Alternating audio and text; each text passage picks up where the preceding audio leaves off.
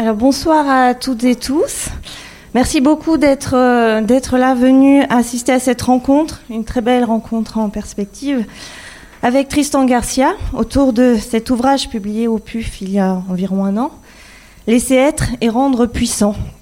Un ouvrage dont nous allons tenter ensemble de saisir les principaux enjeux. Ainsi merci infiniment à vous Tristan d'avoir accepté notre invitation. Alors je précise que cette rencontre inaugure un cycle de discussions organisé en partenariat, avec Origins Media Lab, laboratoire de recherche interdisciplinaire en sciences humaines et sociales, fondé par Diego Landivar et Émilie Ramilien, un cycle intitulé Les rencontres du bout du tunnel, matérialité, humanité et sciences sociales en Anthropocène. Je remercie ainsi et très chaleureusement euh, l'équipe d'Origins et tout particulièrement Nathan Benkemoun et Diego Landivar de nous avoir associés à ces rencontres qui permettront de partager ici les travaux et les pistes de réflexion qui sont les, les vôtres. Cette première discussion sera animée par toi, Nathan, enseignant-chercheur à l'ESC, auteur d'une thèse portant sur la dépossession matérielle comme espace de convalescence, enquête sur la restauration des corps, des rythmes et des sensibilités en Anthropocène. Cher Tristan, vous êtes philosophe, et écrivain. Vous enseignez la philosophie à l'université Lyon 3. Donc, vous êtes romancier, double langage et double désir.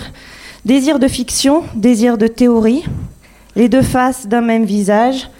Une subjectivité amphibie, nous direz-vous. Deux milieux d'expression différents, le milieu des récits, le milieu des idées.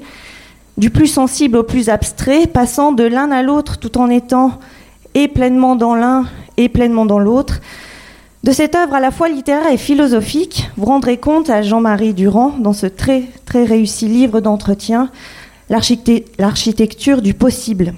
Vous avez donc publié plusieurs romans, parmi lesquels La meilleure part des hommes, 7, deux points, romans, Histoire de la souffrance, de volume à ce jour, âme et vie contre vie.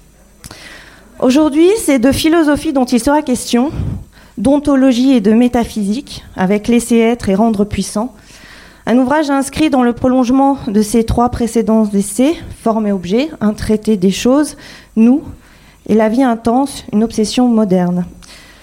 Ce livre, c'est plus qu'un livre de philosophie, c'est une aventure, une expédition, avec carte, cap et boussole. C'est un jeu intellectuel, c'est un labyrinthe où je vous engage à vous perdre. C'est une partition jouée par un musicien virtuose. Je t'emprunte cette image, Nathan, puisqu'elle me semble si juste. C'est aussi un puzzle reconstitué minutieusement pièce après pièce, une enquête menée à tout petit pas, puisque le terrain est glissant, avec ses tours et détours, ses hypothèses menées jusqu'à leur dernier terme, ses impasses, son énigme constamment affinée. Mais ce livre, c'est avant tout un point de vue abstrait, extrait, sur un champ de bataille dont il faudra comprendre les lignes de front, les forces en présence, les positions des belligérants, les camps qui s'affrontent. Puisque là, le point de départ de l'enquête est notre condition historique. Les uns contre les autres, nous nous faisons la guerre, nous ne serons jamais quittes. Nos intérêts, nos idéaux, nos volontés, nos représentations du monde divergent, irréconciliables, nous ne sommes d'accord sur rien, pas même sur ce qui nous tient ensemble, au-delà, en deçà de nos particularités. Vous ouvrez votre livre en effet sur cette phrase Le concept d'universel semble mort, si tant est qu'il ait jamais vécu. Aussi, penser cette guerre et ce déchirement, ce désaccord généralisé, clan contre clan, nécessitera partir en quête d'un universel minimal et tenable, contrarié mais pensable, une conception commune de ce qu'il y a que vous appelez le commun distinct, détermination minimale de l'être qui vaudrait partout et pour n'importe quel être et qui est si délicate à penser. Et pour l'approcher, il nous faudra descendre avec vous dans les profondeurs maximales de l'abstraction, adopter une certaine disposition de pensée, magnanime, généreuse, de libéralité, un laisser-être, tout ce qu'il y a, sans y résister d'emblée, retourner à la racine comme à l'extrémité de toutes les conceptions du monde, jusqu'à leur point de rupture, jusqu'à la contradiction, jusqu'à l'autodestruction de la logique retournée contre elle-même. Descendre, catabase, jusqu'à ce plus commun encore distinct, le moindre comme l'autre superlatif de l'être, l'hyperbole du moins comme la condition commune, égale et distincte de toute chose, ce, je vous cite, si peu que rien ne peut être conçu de moins, qu'est-ce donc Le possible? Un seul possible arraché à l'indistinct. C'est le moindre de nous, la granulation de l'être, je vous cite, de toute chose, leur possibilité. Cette possibilité sans autre, elle est seule, sans relation, donc elle est sans puissance, et elle est sans plafond. Elle est sans plafond, laissant être jusqu'à l'égale possibilité de son impossibilité, laissant être les possibles destructeurs, ouvrir si grand le possible jusqu'à ce qui le referme, jusqu'à le rendre impossible. Vous nous dites, au fond du puits ontologique, le puits s'effondre. Ontologie déchaînée, le geste est intenable, il y a un prix à payer, il faudra sacrifier du possible. Ainsi, depuis les tréfonds de l'abstraction, après nous être approchés du bord du gouffre de pensée, de ce bord de l'abîme, de ce bord du vide de l'indéterminé, mais le bord, simplement le bord, le chaos moins un, depuis cette décomposition ontologique, donc, guidée par ce principe de laisser être, nous remontons vers le concret, anabase. Mais nous ne remontons pas indemnes remonter l'ordre du monde après l'avoir démonté, reconstruire en pensée, en concept, euh, en concept des déterminations, des relations, des puissances, le temps, la vie, le vivant, la société, nos semblables, plus de puissance, mais à quel prix? Moins de possible, compression de possible. Quel possible sacrifier? Il y a là autant de manières de faire, autant de choix, autant d'orientations qu'il y a de métaphysique. Des métaphysiques orientées vers le résultat, vous nous direz, l'identité, l'ordre, la propriété, d'autres vers le processus, l'intensité, le lien, l'expression, de possibles écrasés en possibles dissous, des possibles détruisant d'autres possibles, des métaphysiques qui se neutralisent l'une l'autre, piégées par leur némésis, contre-coup compensateur, tu peux est devenu tu dois. Vous les renverrez donc dos à dos pour leur opposer une métaphysique de résistance une métaphysique orientée vers la préservation du possible, une métaphysique qui ne se retournerait pas contre lui, esquissant des principes, des concepts, des valeurs, égalité, distinction, formation, échange, réciprocité, une subjectivité dont la puissance naît de la résistance au sacrifice des possibilités, naît de la résistance à toute hégémonie qui s'impose en nous et hors de nous, permettant que l'on s'oppose aussi à la sienne, l'hégémonie ou l'hydre de Lerne, chaque tête coupée repousse des subjectivités résistantes et qui se résistent donc des subjectivités ici véritablement émancipées, non hégémoniques. Condition éthique à l'émergence d'universalité et nous retrouvons là ce commun distinct qui nous fait tant défaut, qui nous fait tant défaut puisque nous nous faisons la guerre, guerre sociale, guerre culturelle, guerre de position, ainsi, il y aura là, dans ce livre, l'invitation à une trêve métaphysique qui ne règle pas la querelle, mais en désigne le fond commun, ce fond moins un, le plan où la scission a eu lieu, qui est aussi le plan de la réconciliation révélé en métaphysicien par votre pensée, nous dirons-nous, en architecte, du possible.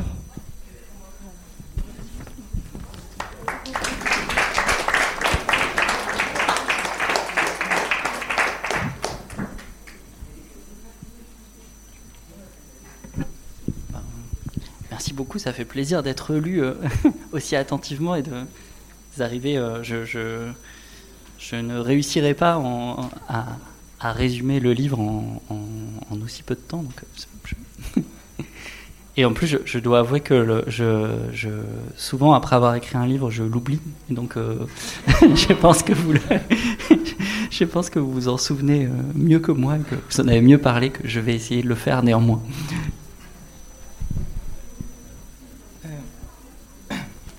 Oui, donc pour euh, merci beaucoup euh, Gaël pour ces éléments. Pour, pour rebondir euh, à chaud sur ce que vient de, dire Gaël, et moi ce qui m'a paru extrêmement intéressant dans ce livre, c'est que il n'apporte pas seulement une expédition, une exploration ardue et abstraite de la métaphysique ou de la philosophie, il apporte également beaucoup de clarté, puisqu'il nous permet de mieux situer toute la production philosophique contemporaine et donc ces éléments de, clarté euh, que vous euh, proposez dans ce livre-là. Est-ce qu'on peut, on peut entrer dans le livre via cette clarté nouvelle que vous posez sur les termes de métaphysique notamment et les termes d'ontologie et comment cette production métaphysique contemporaine nécessite parfois de prendre un peu de hauteur pour apprendre à faire des distinctions entre ce dont il est question?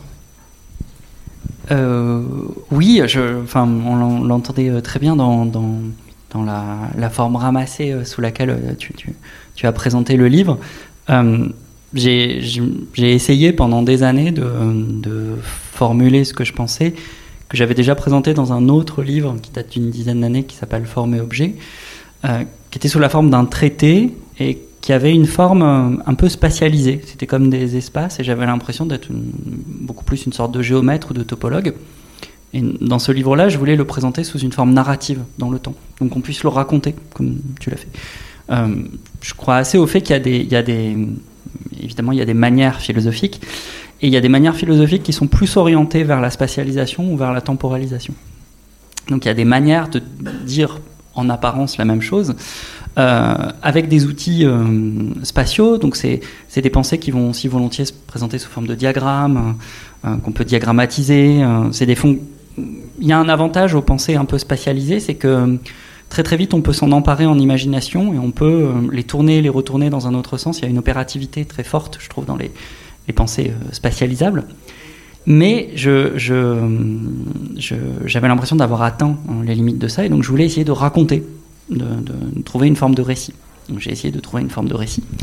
Et cette forme de récit, petit à petit, difficilement, euh, euh, d'abord je pense qu'il y a des formes de récit dans, dans, toute l'histoire de la pensée et pas seulement euh, européenne. Dans la pensée européenne, par exemple, il y a l'émergence de la forme de l'enquête.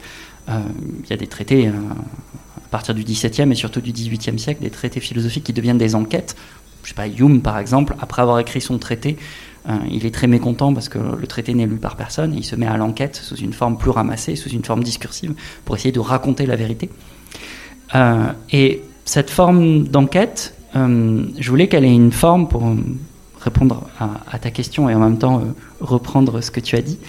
je voulais qu'elle ait une forme un peu aventureuse et notamment une forme d'aventure que j'ai toujours aimée et qui me semble exister dans la pensée grecque, mais pas seulement, que j'ai souvent retrouvé dans des livres, des épopées que j'aime.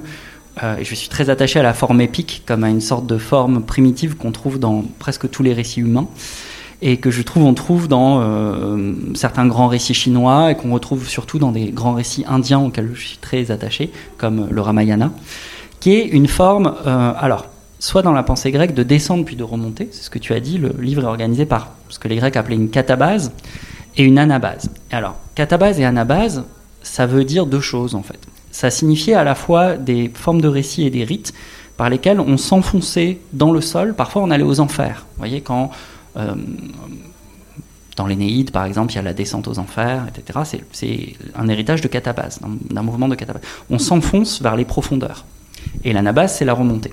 Mais ça voulait dire aussi des récits, notamment des récits militaires, par lesquels on s'éloignait de la côte, la côte étant identifiée en général à la civilisation, et on allait vers la sauvagerie, l'intérieur des terres, on remonte le fleuve. La catabase moderne la plus connue, c'est Cœur des ténèbres de, Conrad qui a donné Apocalypse Now. Apocalypse Now, c'est une catabase. On s'enfonce le long du fleuve et on s'enfonce dans l'imaginaire colonial vers la sauvagerie, etc. Donc, je, voulais que le livre reprenne cette forme de catabase et d'anabase qui apparaissent à la fois comme le fait de descendre. Alors là, c'est descendre dans les tréfonds de l'abstraction. C'est-à-dire qu'on part du monde à peu près concret, on part des choses, on part de l'environnement tel qu'il nous apparaît, on part de l'état contemporain de de, ce monde. Et on essaye de descendre de cran par cran euh, vers un état maximum d'abstraction de la pensée. Et après, on essaye de remonter pour se refaire un monde. Un monde qui soit vivable, qui soit habitable. Et ça correspond petit à petit à la question que tu posais, qui est que pour cette raison, le livre s'appelle Laisser être et rendre puissant, parce que bah, les deux orientations, la première moitié de l'aventure, ça consiste à essayer de penser avec un seul impératif, qui est de laisser être les choses. Qui est pour moi l'impératif qui définit on appelle l'ontologie. Ça veut dire le discours d'apparence très abstrait sur l'être. Qu'est-ce que c'est que l'être? Toutes les choses sont. Il y a des étangs, il y a des êtres, le livre, la table, mais ils partagent quelque chose de commun, minimal, c'est qu'ils sont. L'être n'est pas tout à fait l'existence. Ça veut dire c'est pas simplement le fait d'être réel. Il y a aussi des êtres qui sont quelque chose et qui sont imaginaires, voire contradictoires. Un cercle carré, exemple traditionnel, euh, c'est quelque chose puisque c'est contradictoire et en même temps je ne peux pas penser son existence, c'est pas tenable, je ne peux pas me le représenter un cercle carré, mais c'est quelque chose puisque c'est contradictoire.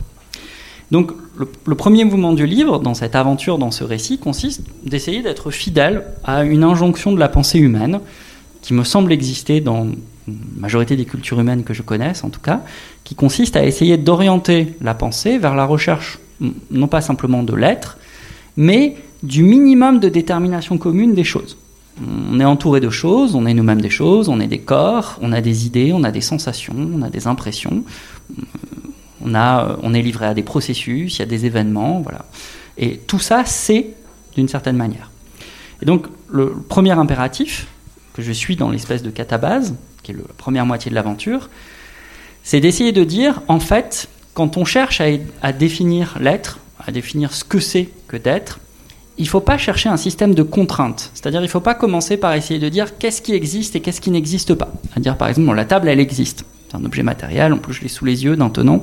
Mais par contre, les licornes, ça n'existe pas, ce sont des objets imaginaires, etc.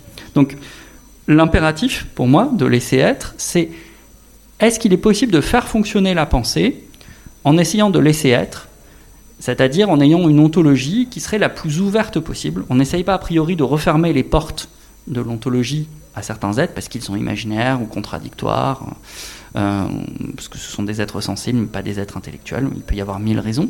On essaye de faire rentrer le plus de choses possible dans l'être. Pour ça, bah, il y a un, un prix à payer très simple, c'est que pour essayer de concevoir le plus de choses possibles qui soient, il faut avoir une définition de l'être la plus faible possible. Vous voyez, c'est une sorte de fonction inverse très simple, c'est-à-dire vous réclamez le moins de choses possibles de l'être pour que le plus de choses possibles répondent à cette définition. Évidemment, plus vous allez contraindre votre définition de l'être, moins vous allez faire rentrer de choses dans votre monde. Si vous dites être, c'est être matériel. Je suis matériel, je reconnais que les choses matérielles, les idées, ça n'existe pas vraiment. Si je suis matérialiste en ce sens très réduit, très réductionniste, etc., très particulier, ben, évidemment, je referme mon monde à énormément d'entités que je vais concevoir comme des entités illusoires, imaginaires, qui ne sont pas vraiment. Donc, vous voyez, si on, on se représente une fonction inverse entre le moins on laisse être, le plus on détermine l'être. Le moins on détermine l'être, le plus on laisse être. Bah, le but de la première moitié, c'est d'avoir une ontologie où on laisserait le plus être. Donc j'essaye de descendre, c'est-à-dire de desserrer toutes les contraintes qui peuvent porter sur l'être, pour essayer de laisser être le plus possible.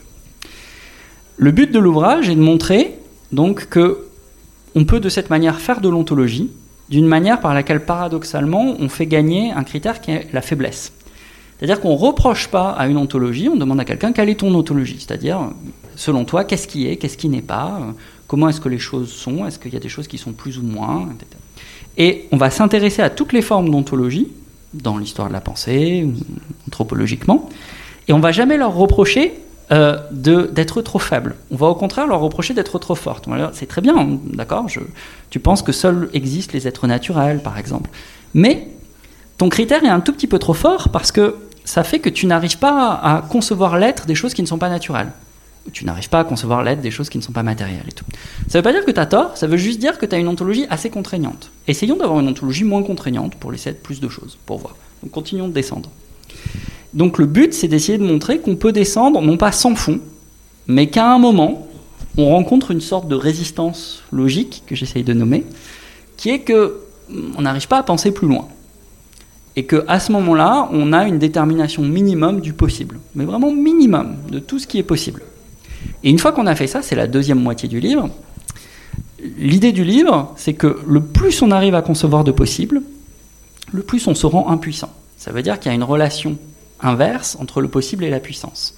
Donc quand on arrive à concevoir un maximum de possibilités, en fait, on se désarme, en un sens, hein, qu'il n'y a plus de puissance, que tous les possibles sont rendus impuissants. La thèse centrale du livre, c'est que la puissance, ça n'est rien de plus que du possible sacrifié ou condensé. Ça veut dire qu'une puissance, il y a plein de... Une puissance métaphysique, justement, puisqu'on va monter dans la deuxième moitié du livre, une puissance métaphysique, ça peut être prenez cet exemple tout à l'heure, l'identité. L'identité, c'est une puissance. La puissance d'être identique. Ben, La puissance d'être identique, par exemple d'être identique à travers le temps, c'est la puissance qui fait que euh, cette table à tel moment, cette même table à un autre moment, je vais dire c'est la même chose. Quand je fais ça, qu'est-ce que je fais? Je prends plusieurs possibilités, la possibilité de cette table, la possibilité de cette table, la possibilité de cette... Vous voyez comme si ça bégayait. Et de cette infinité de possibilités, j'en fais une seule. Je dis en fait c'est une seule et même chose, c'est la table à travers le temps. C'est moi, mon identité personnelle à travers le temps. Quand je fais ça, j'obtiens une puissance. J'obtiens une certaine puissance d'organiser le monde, je vais organiser le monde en le stabilisant, c'est-à-dire en stabilisant le fait que tout ne devient pas à chaque moment autre chose, mais qu'il y a un minimum de stabilité dans le fait que j'isole, j'individue des choses, je leur attribue une forme d'identité, j'obtiens une puissance. Mais il y a un prix à payer, c'est que j'ai perdu des possibles. Et en fait, ce que j'essaye de montrer, c'est que la puissance que j'obtiens n'est rien de plus que la possibilité ou les possibles que je condense. Et ça fait la deuxième moitié du livre, et ce que j'essaye donc, pour répondre finalement à ta question, de dire, c'est que Faire de la métaphysique, ça n'est rien d'autre qu'essayer de concevoir les puissances que l'on se donne. C'est-à-dire, est-ce qu'on veut organiser le monde à partir d'identité Est-ce qu'on veut organiser le monde à partir du lien? Est-ce qu'on veut organiser le monde à partir de l'égalité? Est-ce qu'on organise son monde à partir euh, de l'idée d'intensité? À partir de quelle puissance on commence, soit soi-même, une collectivité, une culture, commence à organiser un monde? Et ce deuxième versant, c'est de la métaphysique. L'idée du livre étant qu'il n'y a qu'une seule ontologie, c'est la plus faible. C'est celle qui vous donne le maximum de possible. Et qu'ensuite, il y a une infinité, ou en tout cas une pluralité de manières d'organiser les possibles en puissance. C'est des métaphysiques. Ce qui fait que bah, j'essaye d'être pluraliste en métaphysique, mais d'être dogmatique en ontologie. On a une seule ontologie commune, c'est la plus faible, c'est l'ontologie minimale. Et après, on a une infinité de métaphysiques possibles. Et, justement, euh, sur euh, ce pluralisme métaphysique, euh, finalement, ce, livre propose de, justement prendre de la hauteur sur la production métaphysique contemporaine, la philosophie contemporaine, et d'essayer de, aussi de, proposer un geste de prudence, voire de méfiance vis-à-vis des métaphysiques contemporaines.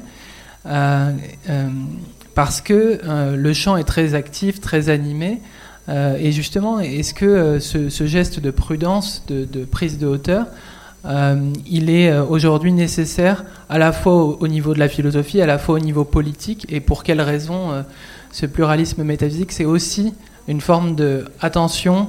Chaque métaphysique a un, coût, et ce coût, il peut être assez important. dit de manière un peu large, ma prudence, chaque, philosophe a une sorte de, couleur, et la couleur de ma prudence, disons, c'est une méfiance à l'égard de toute forme d'autorité. Ce que j'essaye de, produire, c'est une manière de penser qui, euh, par sa méfiance à l'égard de l'autorité, essaye de trouver le moment où vous vous trouvez confronté euh, en vous-même, ou dans un discours avec quelqu'un, ou lorsque vous essayez de déterminer la vision du monde, hein, la, métaphysique euh, d'une culture, d'un groupe humain, d'une époque, vous apercevez que cette métaphysique se présente comme une ontologie. C'est-à-dire que j'essaye de montrer dans le livre, c'est que toute autorité a sa source dans le fait de présenter une métaphysique, c'est-à-dire une manière d'organiser le monde, une manière de donner un, de, choisir une puissance pour le monde et de l'inscrire dans l'être même des choses, en disant le monde est ainsi, la nature est ainsi fait, le monde est ainsi fait. Le monde est fait sous une forme, sous la forme d'un cosmos, sous la forme d'une nature. Le monde est matériel, le monde est naturel, le monde est fait d'individus, le monde est fait d'événements, etc. Donc ma méfiance fondamentale, elle vient du fait d'essayer de toujours entendre dans un discours le moment où quelqu'un, ou un groupe, ou une pensée va baptiser l'être du monde. On va lui dire c'est comme ça que tu t'appelles. Le monde, tu t'appelles nature, tu t'appelles Dieu, tu t'appelles matière, euh, tu t'appelles société, euh, tu t'appelles événement, tu t'appelles les faits, tu t'appelles. Il y a mille manières de baptiser le monde qui correspondent au fait de faire émerger une métaphysique. Donc mon souci, c'est d'essayer de désamorcer toute autorité, à la racine, toute autorité de pensée, en débaptisant systématiquement le nom qui est donné à, l'être du monde. Et de ne pas dire que le monde n'a pas de nom, mais que le monde commun qu'on peut avoir, bah, il a le nom minimum. Et que son nom minimum, c'est le possible. Que possible peut être défini comme simplement le nom minimum qu'on peut donner à l'être. Si on trouve un nom, s'il se trouve, j'insiste toujours là-dessus, pour moi, c'est un jeu collectif, c'est-à-dire si j'essaye de donner une détermination minimale de ce que j'appelle le possible, mais si quelqu'un vient et me dit, mais c'est quand même un peu trop fort, tu continues à baptiser l'être du monde, moi j'ai trouvé une détermination qui est moins forte que la tienne. Donc ça veut dire que j'arrive à concevoir des choses, la possibilité de choses que toi tu n'arrives pas à concevoir. Ben, je pense que je lui donnerai raison. C'est-à-dire, je ne pense pas qu'il y ait. Euh, je pense qu'il n'y a qu'une seule ontologie, c'est la plus faible, et c'est l'ontologie minimum, mais je ne pense pas livrer une ontologie définitive. J'essaie de livrer un jeu collectif d'appréciation entre nous. Je pense que ça fait partie du jeu de la pensée, hein, qu'on le fait, d'essayer de, trouver ce nom minimum de l'être. Et là où je me méfie, en effet, c'est à chaque fois que je vois arriver dans n'importe quel camp une métaphysique qui, en gros, essaye de se fonder, c'est-à-dire essaye d'inscrire dans l'être du monde et dans l'être des choses sa disposition hein, des êtres. Et j'aimerais arriver à un, idéal qui, pour moi, est une condition pour, pour penser des subjectivités émancipées et émancipatrices, qui est d'arriver à euh, parler existentiellement ou politiquement euh, de nos métaphysiques, de confronter nos métaphysiques, de défendre même, parce que parfois on fait la guerre pour une métaphysique, pour une vision du monde, très souvent même, d'arriver à la défendre sans jamais la fonder. C'est-à-dire d'arriver à, défendre une certaine conception, un, certain ordre du monde, sans penser que cet ordre est inscrit dans, l'être des choses. Donc arriver à le faire sans se donner cette, autorité. Et j'essaye de défendre à la fin que le seul moyen d'être émancipé, c'est d'être émancipateur, et que le seul moyen d'être émancipateur, c'est d'arriver à se prévenir de cette autorité qui consiste à fonder sa métaphysique dans, l'être des choses. Alors justement, peut-être qu'on peut prendre un, exemple, si, euh, si, tu es d'accord, euh, en parlant notamment de la question du, langage ou de la langue inclusive, qui va permettre aussi d'inscrire cette pensée dans une illustration, et de voir comment justement cette émancipation du langage, qui fait que le langage est vivant, mais tu l'expliqueras peut-être mieux, peut aussi se refermer et se rescléroser à un moment. Donc euh, comment finalement cette métaphysique résistante permet de repenser aussi l'ouverture sans que l'ouverture ne redevienne une fermeture sur un langage qui, qui, euh, viendrait se réinscrire en, ontologie ou en être des choses. Quoi. Alors c'est un exemple contemporain délicat parce que j'ai essayé de donner un exemple de ce que, à mon avis, peut donner une position qui se veut non autoritaire, non, non hégémonique, dans, les débats autour de, alors je dirais pas la langue inclusive, je pense que ça n'a aucun sens, mais des langues inclusives et épicènes, puisqu'il y a énormément de modèles. Par exemple, ma position, je vais d'en donner un exemple rapidement, serait à peu près la suivante. Euh, je suis, euh, d'abord c'est un sujet qui m'intéresse beaucoup, et en gros, je pense que euh, un certain nombre de langues, d'expériences, de, hein, de langues inclusives ou de langues épicènes, donc avec des pronoms neutres par exemple, ont soit une valeur militante, soit une valeur poétique très forte, et qu'elles produisent des effets. Elles produisent des effets forts, elles produisent des effets de visibilisation, de subjectivité qui étaient invisibilisés, qu'on n'arrivait pas à voir. Euh, elles mettent l'accent sur euh, euh, certains corps qui vont être subordonnés, etc. Donc, d'abord, le premier point, c'est que je m'oppose, disons, aux critiques qui sont critiques plus conservatrices ou réactionnaires hein, sur, ces langues-là.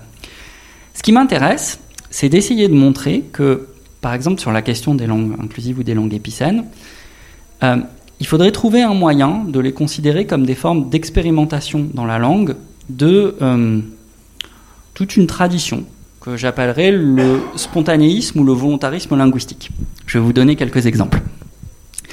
Euh, je pense qu'il y, a toute une part de notre rapport au langage qui est un petit peu écrasée euh, dans la linguistique moderne par l'apparition de l'œuvre de, Saussure au début du XXe siècle, et que on a oublié qu'il y a eu, euh, c'est pas juste un effet contemporain très récent lié, je sais pas, au champ du genre, etc. Il y a régulièrement dans la langue émerge, je crois presque à chaque siècle, des tentatives pour vouloir la langue, pour ne pas être dépossédé de la langue, mais pour essayer de vouloir la langue en cherchant une langue qui peut être, par exemple, vous voyez, plus originale. Par exemple, longtemps, dans la tradition chrétienne, il y a eu la quête d'une langue adamique, de la langue des anges. Donc vous avez un certain nombre de systèmes au XIVe, au XVe siècle.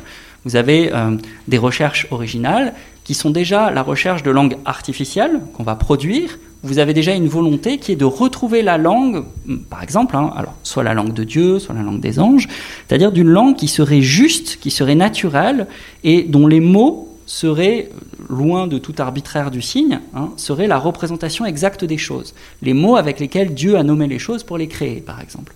C'est déjà du volontarisme linguistique, c'est-à-dire qu'on essaye de vouloir la langue, de réformer la langue, pour obtenir une langue qui serait en elle-même plus juste, plus naturelle, plus originelle, la quête de la langue originale.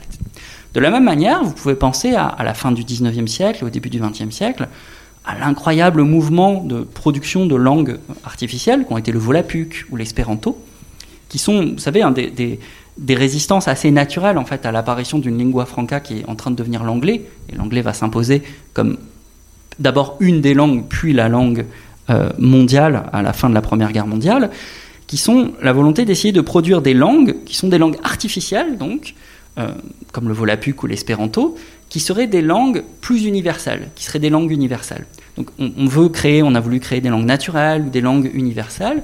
De la même manière, je pense qu'on vit dans, si on réinscrit ça dans l'histoire des langues artificielles, je pense qu'il faut penser les langues inclusives et les langues épicènes pas juste comme des sortes de symptômes délirants du wokisme je sais pas trop quoi, mais comme le, retour régulier dans l'histoire du rapport hein, qu'ont les locuteurs à leur langue, au fait de se réapproprier la langue et de vouloir que la langue soit plus juste en elle-même. Ce qu'on veut dans les langues épicènes, dans les, dans les langues inclusives, c'est une langue égalitaire une langue plus égalitaire. On ne veut pas une langue plus naturelle, on ne veut pas une langue universelle, on veut une langue égalitaire.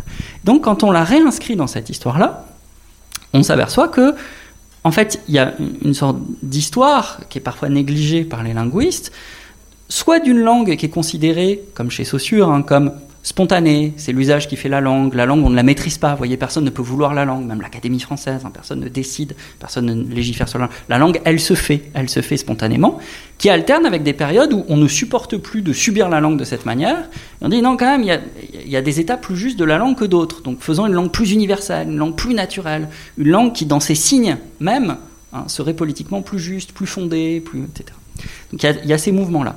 Bah, quand on fait ça, ce qui m'intéresse, moi, qui me semble être la, position la plus juste, celle que je recherche pour illustrer ce que, ce que tu disais, c'est de dire accueillons toutes les expériences de langue inclusive et de langue épicène comme des signes de ce volontarisme linguistique, qui sont des signes politiques qui sont importants, mais avec une limite. La limite, c'est le moment où on va croire que effectivement, par exemple, une langue inclusive sera en elle-même plus juste, plus fondée, que, euh, par exemple, on va, à l'appui de, à l'appui d'expérience, essayer de montrer qu'elle va transformer un certain nombre de euh, pré-représentations qu'on a euh, de ce que peut faire une femme ou de ce que peut faire un homme, et donc que la langue en elle-même préformerait la pensée. Ce qui fait qu'on va revenir dans ces moments-là à des hypothèses sur la langue qui sont un peu datées, l'hypothèse Sapir-Whorf, etc. C'est-à-dire l'idée que la langue, elle prédétermine les catégories de la pensée, des choses sur lesquelles on est un petit peu revenu. Eh ben, ma position, ça serait de dire le problème politique, il se pose au moment où on se croit fondé à défendre une langue qui serait en elle-même plus juste qu'une autre.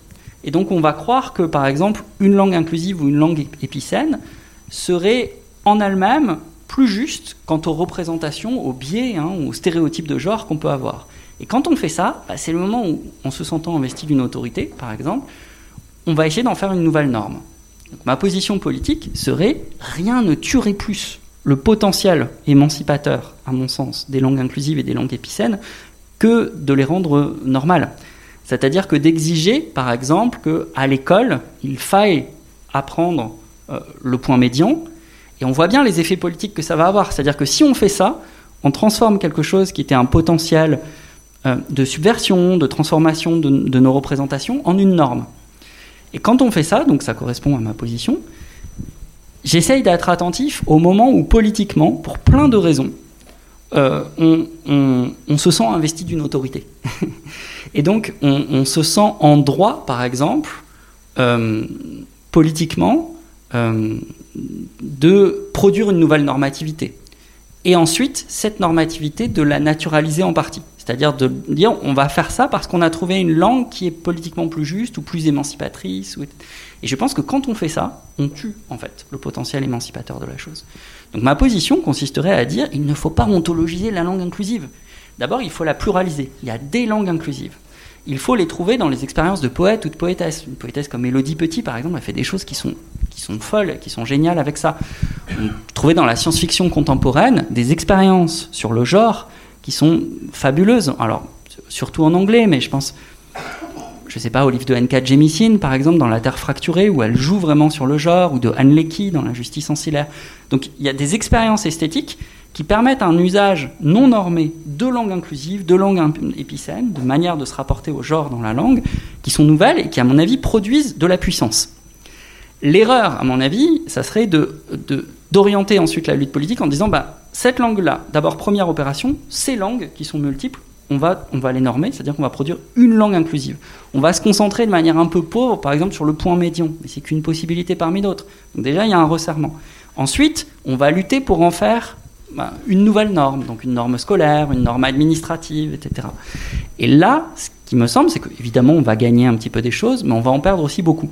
Et surtout, au passage, on va se raconter une histoire dans laquelle cette langue en elle-même est plus juste.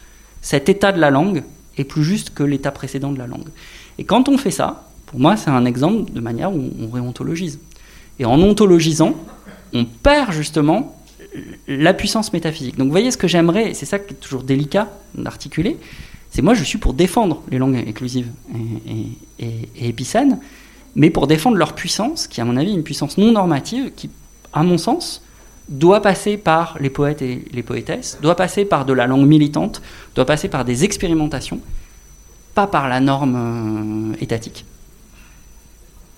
Merci beaucoup. Désolé pour la question qui était un peu piège, effectivement, mais euh, merci beaucoup. Et, effectivement, euh, poser cette question de l'émancipation d'une nouvelle manière, c'est ce que réussit à faire cet, ouvrage, ce qui m'ouvre à, une autre question. D'abord, bon, quand vous est venue la question de l'émancipation, j'ai l'impression que ça remonte à très longtemps dans, vos travaux, euh, en lien avec la question du, commun, ça c'est la première question. Et puis ensuite, euh, qu'est-ce que ce livre-là nous, permet de repenser euh, à propos des, trajectoires d'émancipation, que ce soit dans le monde militant ou en général dans les pensées, on va dire, de l'émancipation Comment ce livre nous permet de,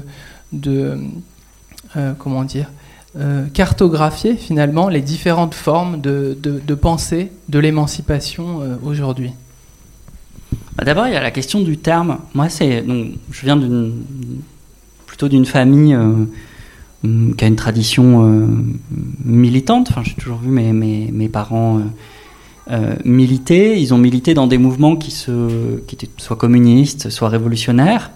Et en tout cas, moi, j'ai grandi, je suis né dans les années 80, et euh, évidemment, les idées et les mots, ils ont une vie. Les idées et les mots euh, dépérissent, euh, forment parfois un humus, meurent plus ou moins, puis renaissent. je fais partie d'une génération pour qui, bah, évidemment, un certain nombre de mots, et notamment le mot de révolution ou le mot communiste, c'était compliqué. Donc, j'ai passé une partie de ma vie intellectuelle à me demander quel est le juste mot pour définir une orientation politique qui, me convienne.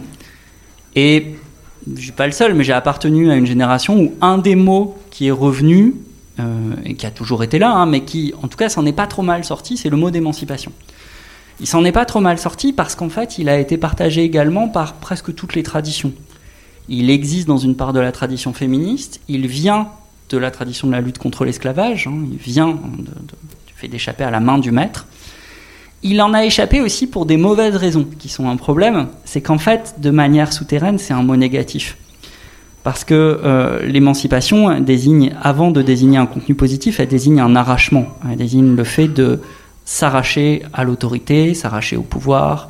Euh, et donc, c'est aussi, je pense, une des raisons pour lesquelles le, terme a, résisté pendant des années d'hiver, disons et qu'il a, continué à fleurir un peu et qu'on pouvait se dire du côté de l'émancipation en ayant moins de problèmes que si on savait plus il fallait dire socialiste, communiste, autonome.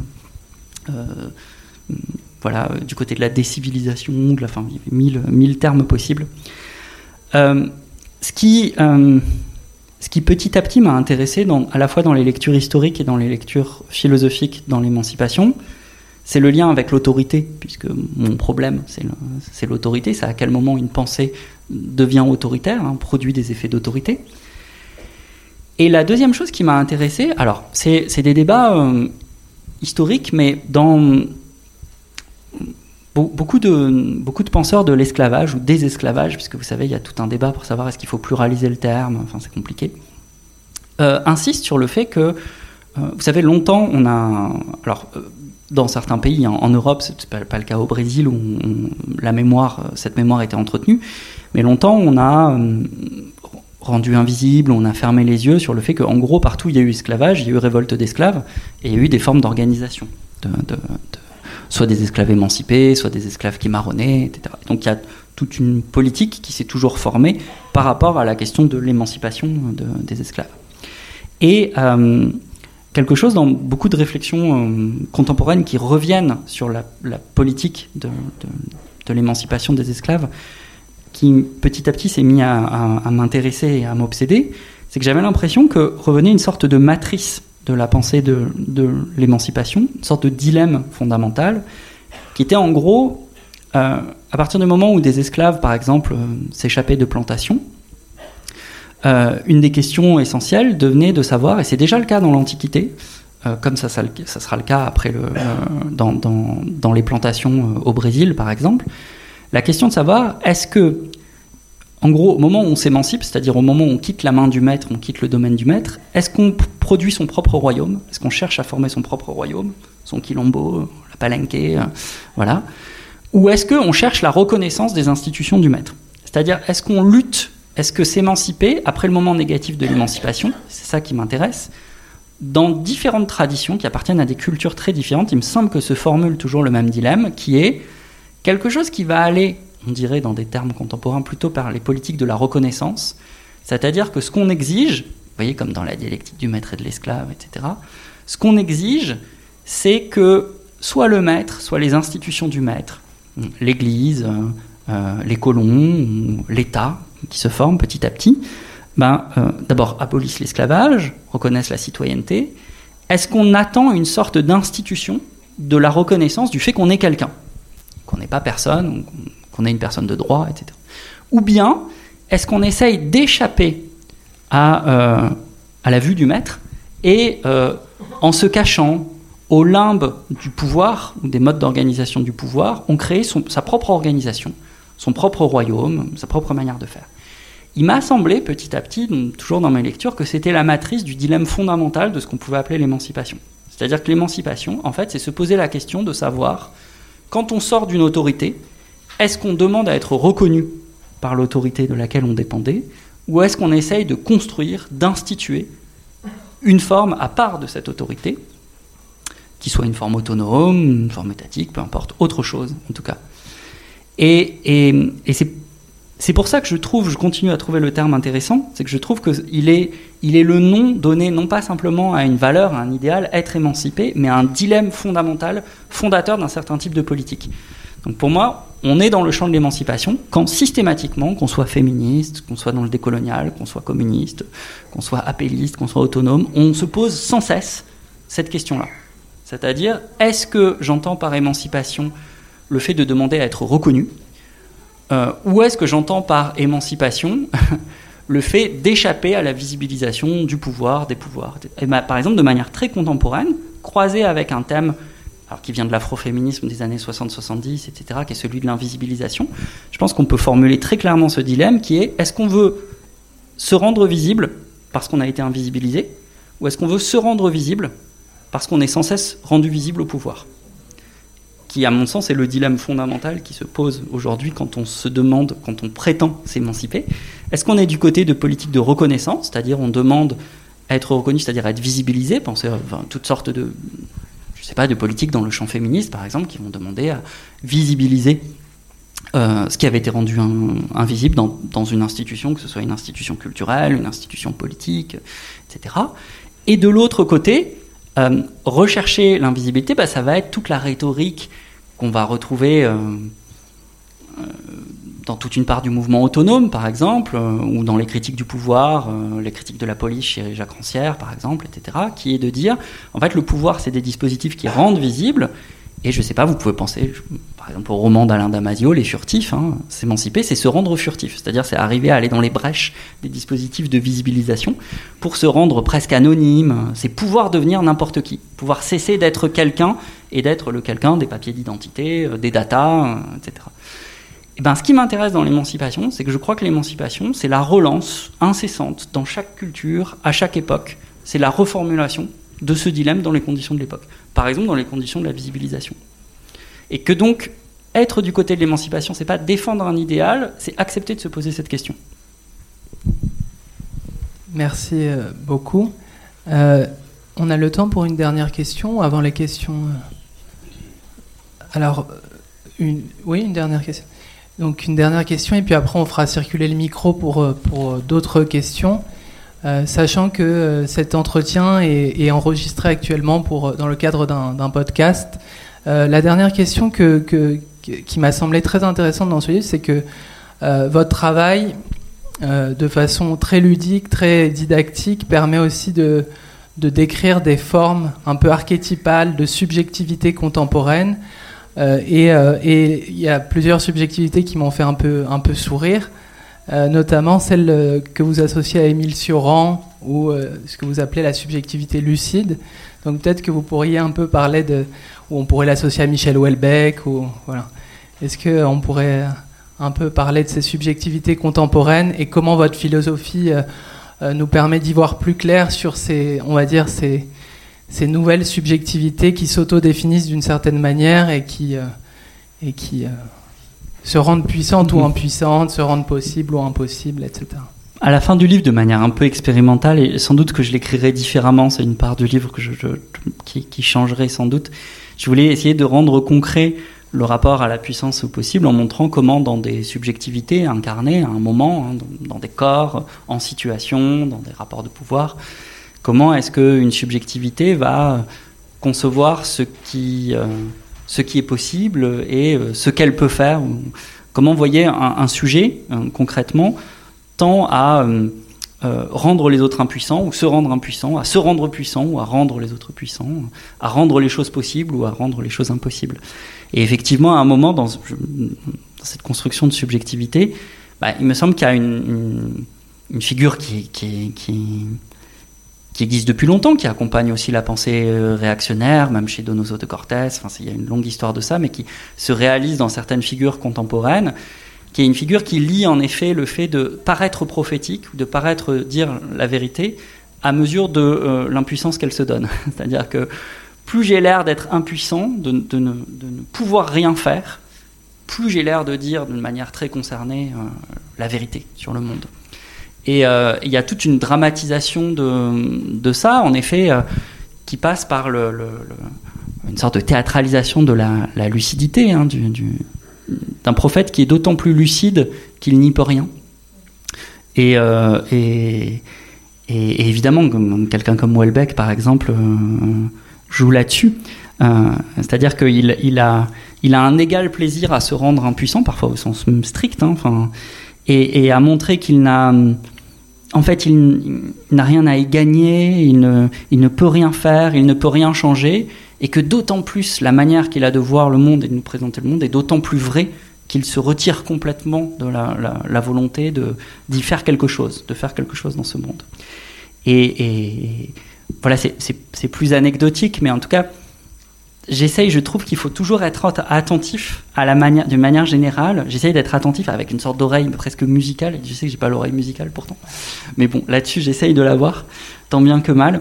Il faut être attentif dans des discours à euh, l'usage des modalités, c'est-à-dire euh, de quelle manière est-ce que quelqu'un va faire intervenir de façon récurrente, et vous pourriez le faire sur moi d'ailleurs, vous demandez de quelle manière et quand est-ce qu'il va dire que quelque chose doit être ainsi, que quelque chose peut être ainsi, que euh, les choses ne peuvent pas être ainsi. Euh, chaque fois que quelqu'un fait, s'il ne me marotte, que quelqu'un fait usage de catégories apparemment logiques, euh, très abstraites, telles que l'impossible, le nécessaire, le contingent, à mon sens, c'est là où vous trouvez vraiment le fonctionnement de sa subjectivité politique. et évidemment, chaque fois que quelqu'un mais même dans l'éducation. Écoutez simplement comment quelqu'un éduque son enfant, à quel moment il dit à l'enfant tu dois, à quel moment il lui dit tu peux, à quel moment, on, à quel moment on en vient comme parent à dire que euh, il n'est pas simplement interdit de faire quelque chose, mais il est impossible de faire ceci ou de faire cela.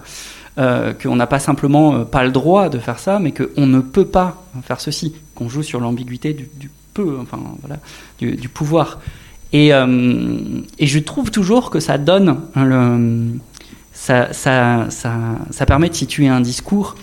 Et il y a aussi des discours que je trouve par ailleurs si pauvres dans leur contenu, de, de, prophètes contemporains, que je trouve qu'on ne peut être plus attentif qu'à l'armature de leur discours et au simple usage qu'ils font de la modalité. moi, je vous avoue que parfois, il y a des prophètes médiatiques dont je n'entends rien, vous, savez, comme dans une sorte de cauchemar cognitif, je n'entends, j'entends rien de leur objet, j'en sais rien. Ils parlent probablement euh, d'islam, de voile, de, d'école, de, etc. Mais je n'entends que les moments où on doit, ça doit, ça ne peut pas, ça peut, etc. Et on voit plus que cette armature-là, en fait. Et j'en viens à me dire que c'est ça qui est transmis dans le discours à l'occasion de, de, de, certains contenus. Et donc de fait, ça compte pour moi, le fait d'être attentif à ça. Et de manière positive, dans mon expérience, ma petite expérience militante par exemple, j'ai toujours eu un problème dans les réunions militantes, dans les moments où de façon très affirmative, on demande de rédiger un tract, etc., on voit fleurir les... Euh, euh, il n'est désormais plus possible de... Euh, ou on devra... etc. Et je pense que j'étais pénible pour ça, mais ma marotte a toujours été au moins essayer de faire ça parce que bon, bon sang, si on est dans le camp de l'émancipation, c'est pas pour reproduire les formes rhétoriques à la Margaret Thatcher, il n'y a pas d'alternative. Donc, euh, dans n'importe quel discours, y compris dans un discours écologique, hein, enfin, je, trouve qu'il faut être particulièrement attentif à la, à modélisation du discours parce que c'est quelque chose qui est au moins aussi entendu que le, que le contenu. Qu'est-ce qu'il est possible de faire Qu'est-ce qu'il est impossible de faire? Alors, euh, Gaël m'a dit qu'il nous restait un peu de, de, temps pour euh, poser davantage de questions, mais peut-être qu'on peut continuer avec ces subjectivités et en donner un autre, euh, un autre exemple, peut-être Je les ai moi-même oubliés. peut-être la subjectivité puissante, qui, qui est, ou, ou, une autre, si, si une subjectivité puissante, c'est la plus simple. C'est l'ennemi du livre. C'est celle qui, celle qui se donne et qui assume son autorité. Subjectivité, ça peut être un corps individuel, ça peut être un corps institutionnel. Hein. Ça peut être, ça peut être aussi bien l'école, une institution étatique ou non étatique, entrepreneuriale, aussi bien qu'un corps ou qu'un ensemble de corps ou qu'une collectivité. Euh, une euh, une subjectivité puissante, c'est celle qui va essayer de vous faire passer le fait que euh, euh, euh, elle se rend puissante en rendant possible.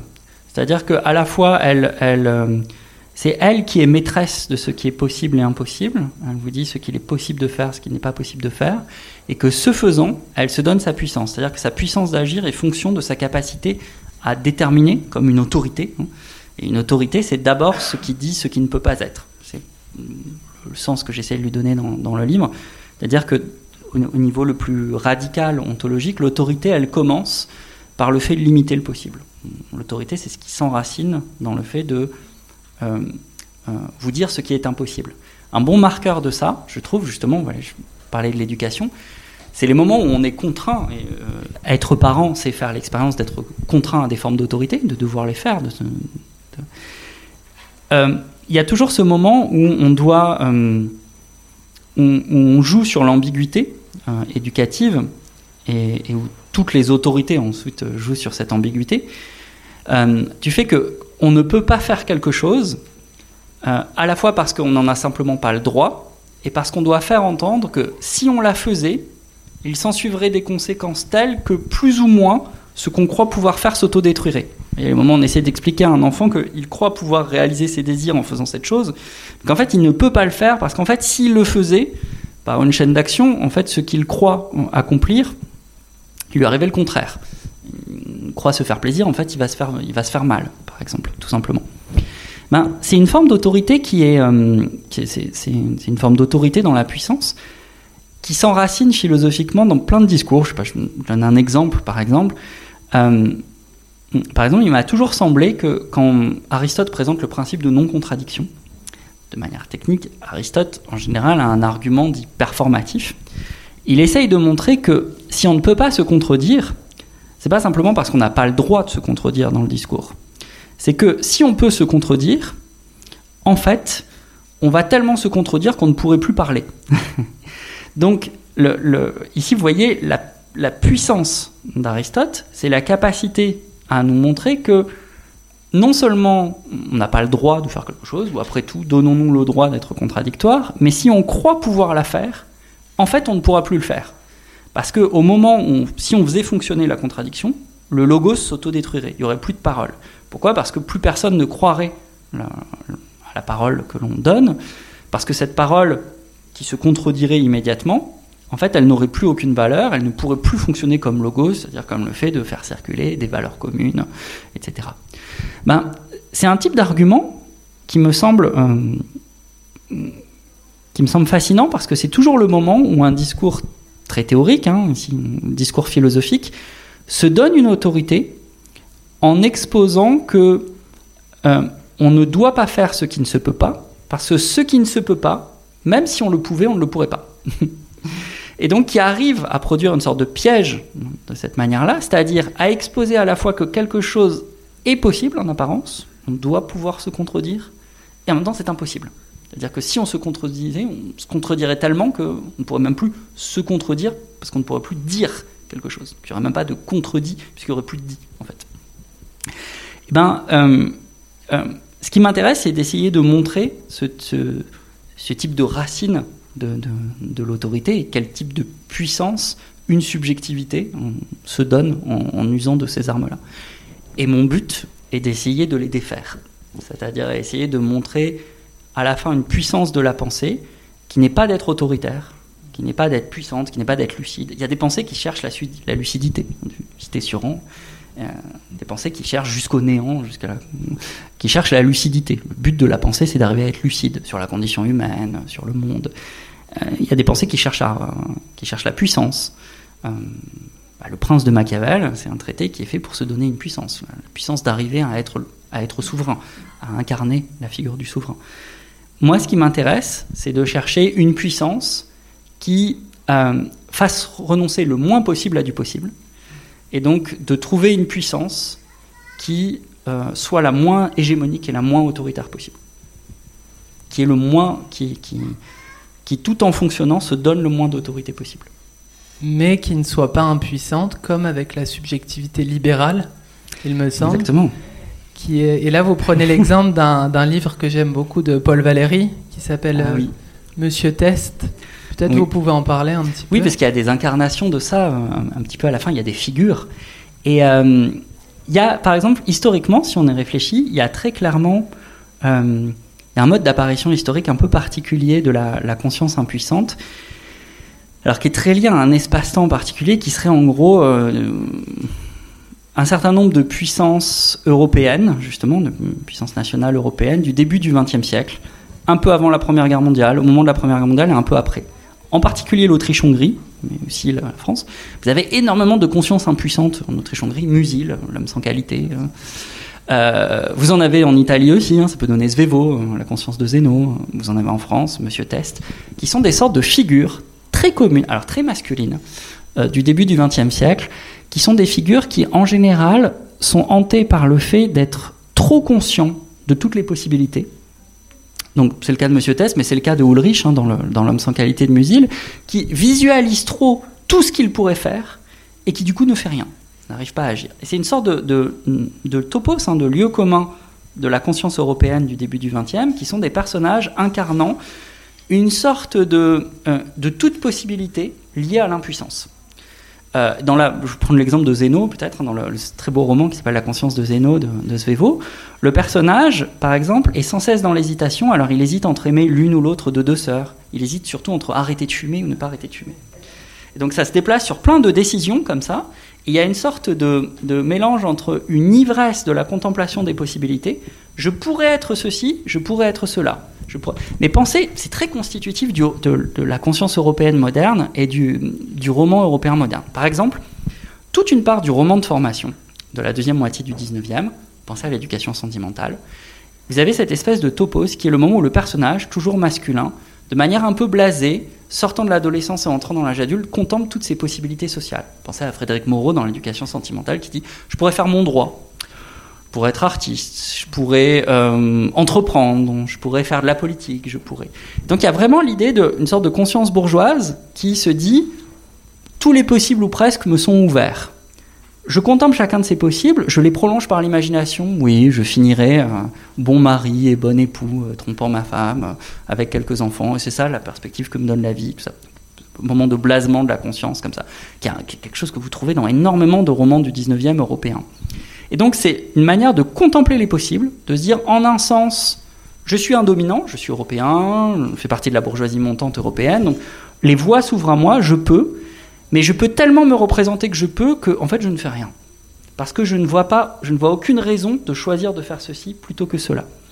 Et donc la vie va décider pour moi, et après je me retourne à la fin du roman. En fait, euh, j'ai vieilli, j'ai fait ça sans vraiment l'avoir voulu, et euh, voilà, j'ai choisi cette vie. donc il y a ce, blasement typique du roman de formation euh, européen de cette période-là.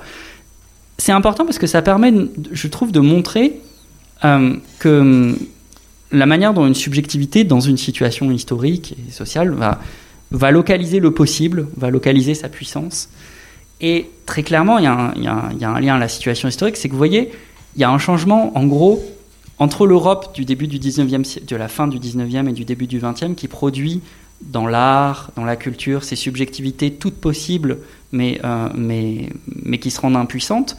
Ben, vous avez, à la fin du 20e, une subjectivité blanche aussi différente. On parlait euh, lucide, vous voyez, Welbeckian, qui est beaucoup plus la décolonisation a eu lieu, l'Europe a l'impression de vivre sa, la perte de sa puissance, et qui là va au contraire se rendre lucide, hein, se donner une attitude de prophète lucide, qui cette fois n'a plus de possible et n'a plus de puissance. se représente qu'en fait, plus rien n'est possible, enfin voilà, fin du monde, fin de la civilisation, décadence, etc. Et en même temps, euh, on peut rien y faire. Donc évidemment, il y a à chaque fois une situation historique très nette de ça, hein, historique et, culturelle. Mais c'est des moyens à la fin d'essayer de montrer que ça, ça s'incarne dans, des corps, dans des situations historiques, la manière dont on distribue le possible et la puissance. ce qu'on imagine qu'on peut, ce qu'on imagine qu'on ne peut pas. Merci beaucoup. Et euh, on va maintenant prendre des, questions pour, euh, pour un temps de, de questions assez, assez long je crois. On, va faire circuler un micro, euh, Gaël Peut-être.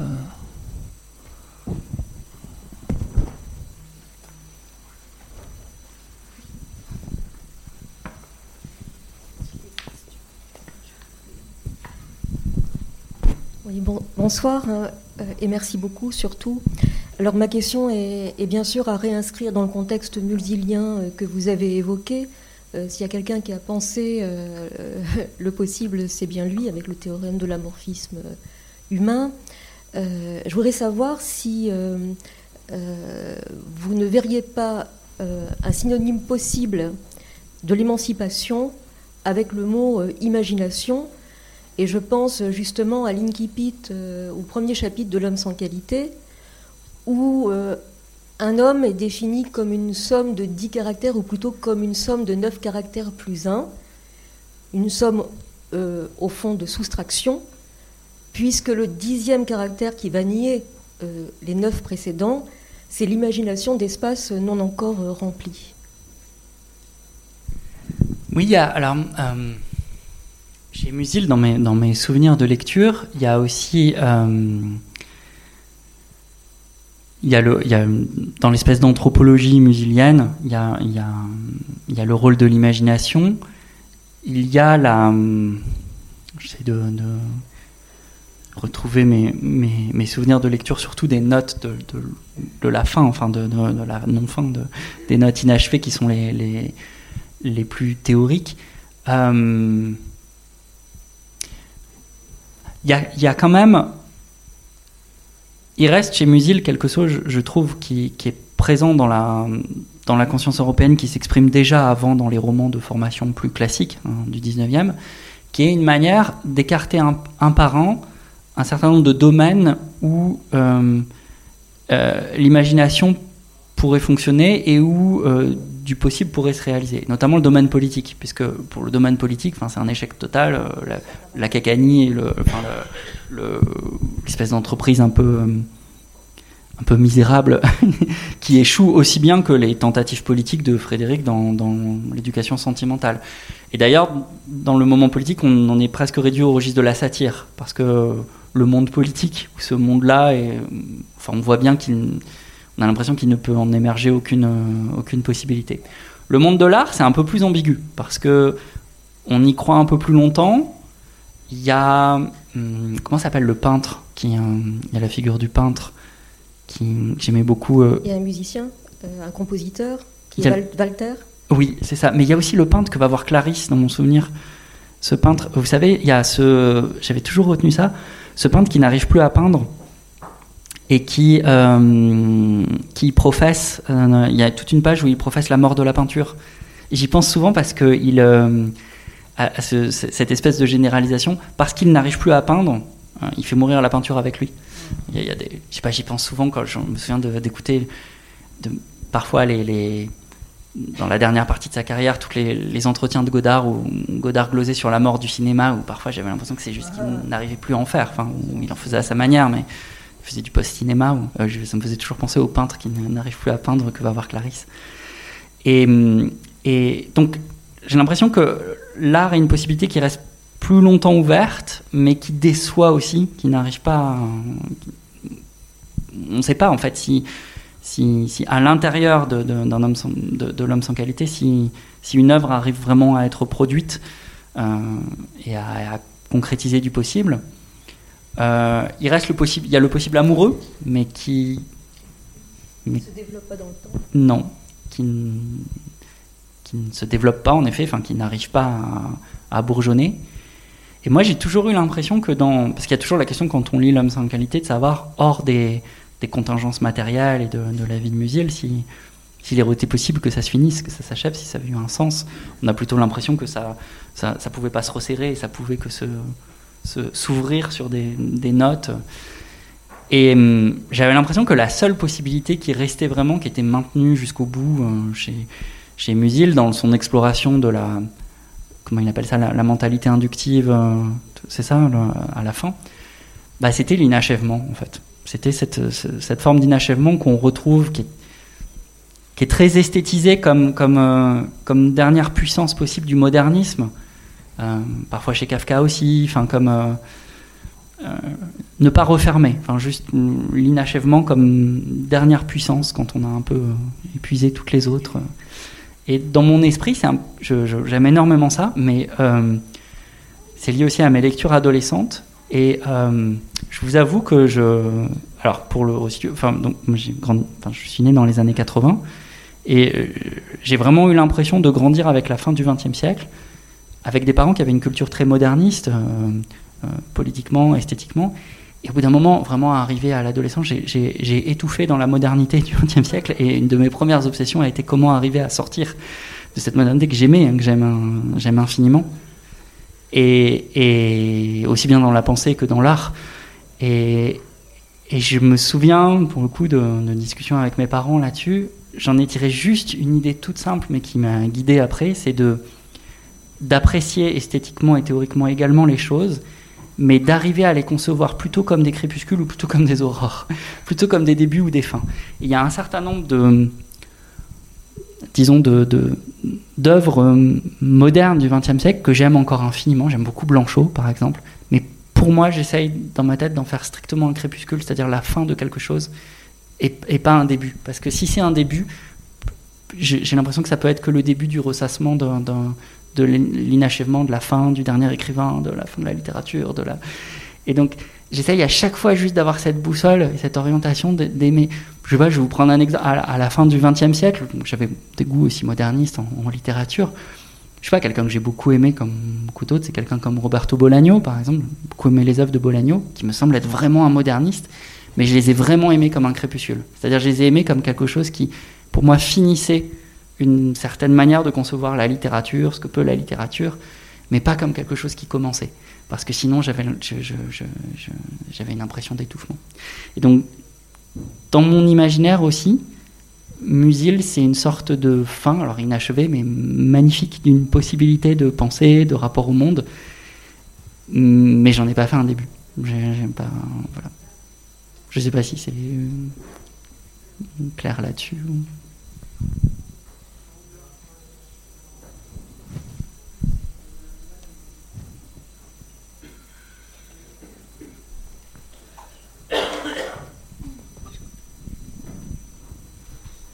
On trouve aussi euh, l'inachèvement chez Étienne Souriau aussi, euh, comme on parlait d'inachèvement et voilà, c'était.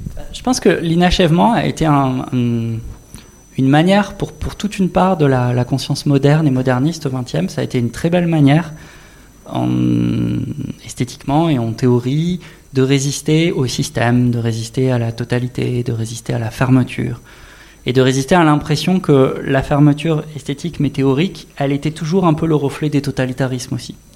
C'est-à-dire que ben voilà, l'expérience totalitaire au milieu du XXe siècle, elle, elle, elle, a produit un effet de suspicion très net sur toute forme de pensée ou toute forme d'œuvre qui essaye de se fermer, qui prétend à, à une forme d'autotélisme, de fermeture sur soi, d'accomplissement, de réalisation totale qui n'a pas de dehors.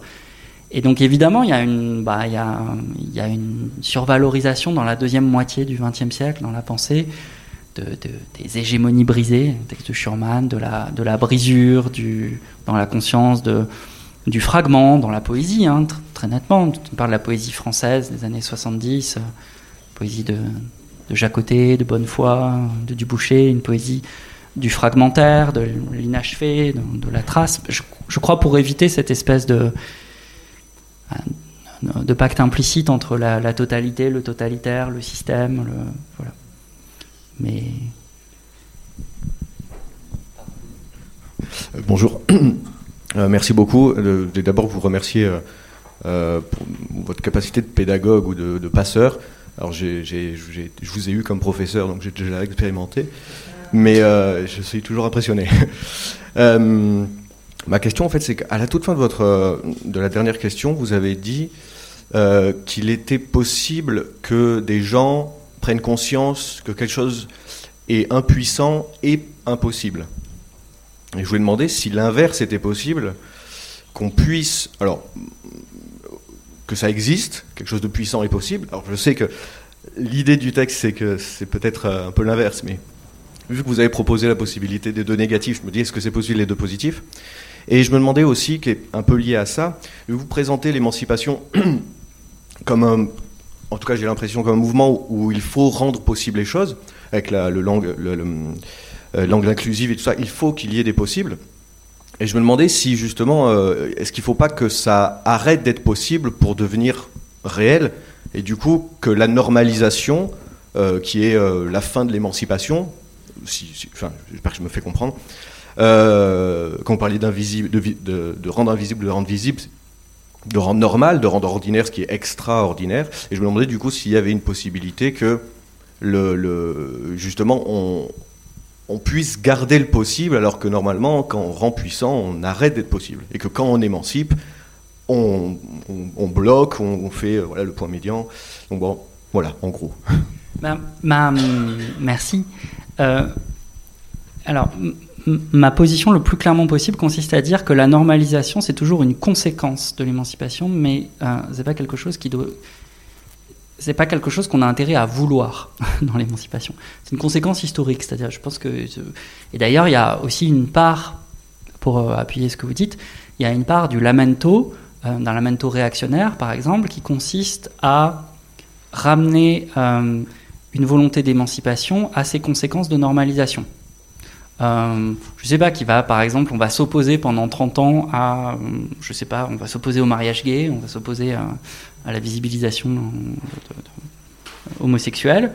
Et puis le mariage gay arrive, et au bout de 10 ans, on va dire Ah, mais regardez, en fait, il n'y a pas plus, euh, a pas plus euh, normal, normalisateur, en fait, que euh, l'identité gay, etc. C'est un vieux truc, je dirais même, je pense que ce qui est constitutif de la réaction, de la pensée réactionnaire, c'est d'aller plus vite que la musique c'est d'accélérer les conséquences normalisatrices d'une volonté d'émancipation.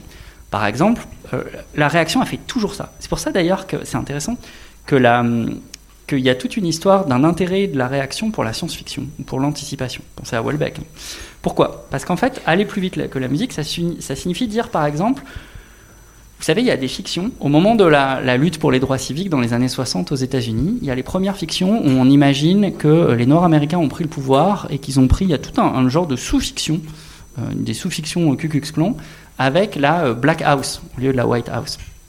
La maison noire au lieu de la maison blanche. Pourquoi? Parce qu'on va sauter par-dessus tout le processus, en fait, où en luttant pour l'émancipation, on va essayer d'obtenir vaguement euh, de la représentativité, de la reconnaissance, etc. On va directement à la fin. Même chose dans le féminisme immédiatement on va au matriarcat, disant les femmes ont pris le pouvoir, on inverse hein, les choses.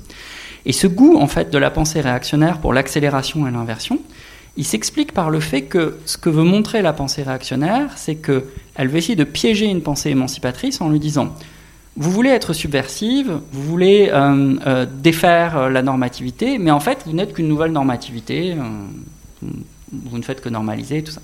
Et donc son moyen, c'est euh, l'inversion et euh, l'accélération. Et là où je trouve qu'à mon sens, il ne faut pas se faire piéger, c'est qu'il faut tenir ensemble le fait que, historiquement, toute émancipation, quand elle se réalise plus ou moins, a des conséquences de normalisation. Très bien. Mais qu'il ne faut pas le faire rentrer, c'est autre chose, il ne faut pas le faire rentrer dans la volonté d'émancipation. C'est-à-dire que les luttes pour l'émancipation ont des conséquences normalisatrices, qui sont comme enregistrés en fait par le, mouvement de l'histoire. Mais que l'émancipation, c'est continuer toujours à vouloir, euh, par-delà la normalisation, euh, du possible, à vouloir autre chose. Parce que sinon, je crois qu'on se fait piéger dans, dans, une tenaille réactionnaire. Et euh, je, prends juste un exemple de plus vite que la musique, parce qu'au sens strict, c'est la musique qui m'y fait penser. par exemple, pour moi, une, un cas d'école de pensée réactionnaire, c'est euh, la, critique émise par, euh, par Théodore Adorno du jazz. Adorno, il est, critique de musique euh, assez tôt, assez jeune, hein, dans les années 20, au début des années 30. Il a un nom, il s'appelle Hector Rottweiler. Donc c'est un critique, vous imaginez, très féroce. Et dès l'émergence du jazz, en fait, dès le jazz New Orleans, Adorno va voir dans le jazz une forme quasi raciste. et il y voit en fait quasiment le regard blanc sur une sorte d'identité noire clonesque. Il y a déjà des articles où il voit ça, parce qu'on suppose, il cite pas, mais sans doute qu'il a entendu Louis Armstrong, et puis après, quand il va aux États-Unis, c'est encore pire. Et donc, on se retrouve face à un paradoxe, c'est que, dans un premier temps, la critique d'Adorno, elle est complètement honnie par les amateurs de jazz qui disent c'est le pire réactionnaire, en fait, c'est lui qui est raciste, enfin, il a rien compris au jazz. Puis arrive le free jazz dans les années 70, c'est le thème un peu de la mort du jazz. Et là, vous avez plein de critiques de jazz ou de gens de jazz qui reprennent Adorno avec l'idée qu'en fait Adorno avait raison trop tôt. Il avait, mais pourquoi? Parce qu'en fait, il a fait ce que fait toute pensée réactionnaire, c'est qu'il a confondu le berceau et la tombe. C'est-à-dire qu'au moment où il voyait émerger une forme qui avait des potentiels, un potentiel émancipateur évidemment pour l'identité noire, pour enfin, il, le fige immédiatement dans son tombeau. C'est-à-dire qu'il en montre immédiatement les conséquences euh, normalisées, grimaçantes. Il le voit du point de vue de sa mort. Et en fait, la, pensée réactionnaire, c'est exactement ce qu'elle fait. Quand elle voit naître une possibilité émancipatrice, elle le voit du, point de vue de sa mort. Et donc, quand elle voit une possibilité poindre une possibilité émancipatrice dans le champ féministe, elle le voit du point de vue de sa mort, c'est-à-dire du point de vue du renversement de la domination, du point de vue de l'établissement d'un matriarcat inclusif. Regardez, on vous l'avait bien dit, tout ça pour ça, en fait, euh, à la fin, tout ça, ça aboutit au programme DI aux États-Unis ou à Claudine Gay à Harvard, euh, etc. On vous l'avait bien dit. Évidemment, le grand plaisir du réactionnaire, c'est de dire on vous l'avait bien dit. Parce que le réactionnaire, c'est lui qui voit un enfant naître qui dit il est déjà mort. Enfin, voilà. C'est vraiment ça. C'est vraiment la pulsion réactionnaire. Enfin, c'est ce qui fait que c'est compliqué parce que c'est une des raisons, à mon sens, pour laquelle, de manière euh, moderne, il faut entendre toujours d'une oreille la pensée réactionnaire, qui naît depuis la Révolution française. Hein. parce que elle dit une certaine vérité, mais elle le dit avec un tempo dont on sent bien qu'il est pressé pour des raisons qui sont bien louches. c'est qu'elle veut voir la chose déjà morte, en fait. Donc il faut lui prêter une oreille, mais en ayant tout à fait conscience du fait qu'elle veut presser la mort. Et la mort, pour, une pensée, pour des pensées subversives, c'est la normalisation. Donc les réactionnaires, ils ont très bien compris, quand dans les années 80, quand suite à la contre-culture, ils, euh, ils se sont vus opposer des pensées qui étaient des pensées de la subversion culturelle, qu'est-ce qu'ils ont fait? Ils les ont pensées du point de vue de leur mort. C'est quoi la mort de la subversion? C'est la normalisation. Qu'est-ce qu'ils ont fait? Ils ont pensé euh, la question gay, la question féministe, ils ont pensé même la contre-culture, d'une manière générale, ils l'ont pensé du point de vue de sa mort, c'est-à-dire sa normalisation. Et c'est pour ça, j'espère vous répondre de cette manière-là, c'est pour ça que je trouve que dans toute volonté d'émancipation, pour éviter ce piège, il faut sans aucun problème, c'est pas du. C'est très bien qu'historiquement, l'histoire enregistre euh, de la normalisation. Et c'est très bien. Mais je pense qu'il faut éviter de le mettre. C'est-à-dire, je, serais très content que la langue change. Je pense faut. Je pense qu'un jour ou l'autre, il y aura des pronoms épicènes, ça manque en français, c'est une potentialité qui manque, etc. Mais je pense peut-être même que euh, ça va être enregistré, que ça finalement ça deviendra la langue normative, euh, etc. Je ne pense pas qu'il faille le vouloir. Je ne pense pas que le vouloir soit, normatif, soit, soit émancipateur. Ça peut être enregistré comme une sorte de progrès, etc. Mais je ne pense pas qu'il soit émancipateur de, de, de, le vouloir, voilà, tout simplement. Et pardon, du coup, comme je vous ai répondu longuement, ça fait que j'ai oublié la première question.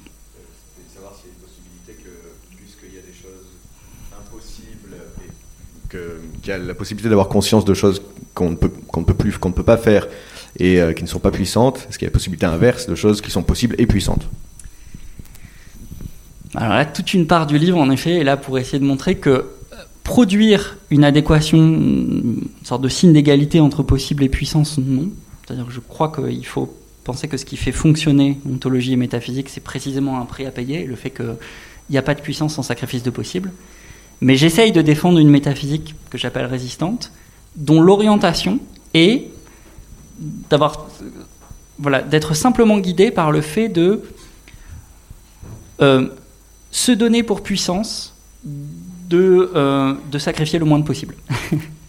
Et donc, dans une situation donnée, face à un problème euh, esthétique, existentiel ou politique, trouver le moyen de se donner de la puissance, donc se donner une puissance d'agir, qui soit celle qui sacrifie le moins possible. C'est-à-dire se donner comme orientation non pas non pas le fait de euh, non pas l'identité enfin voilà je pense qu'il y a plein de plein de puissances possibles qui permettent de définir des métaphysiques donc je crois pas qu'il existe euh, un moyen de conserver tout le possible en se donnant de la puissance, je pense même le contraire. Je pense par contre qu'il est possible d'orienter son action, sa, subjectivité en situation, de manière à toujours agir, s'il y avait un seul impératif pour moi en tout cas, toujours agir de manière à se donner une puissance qui sacrifie le moins possible.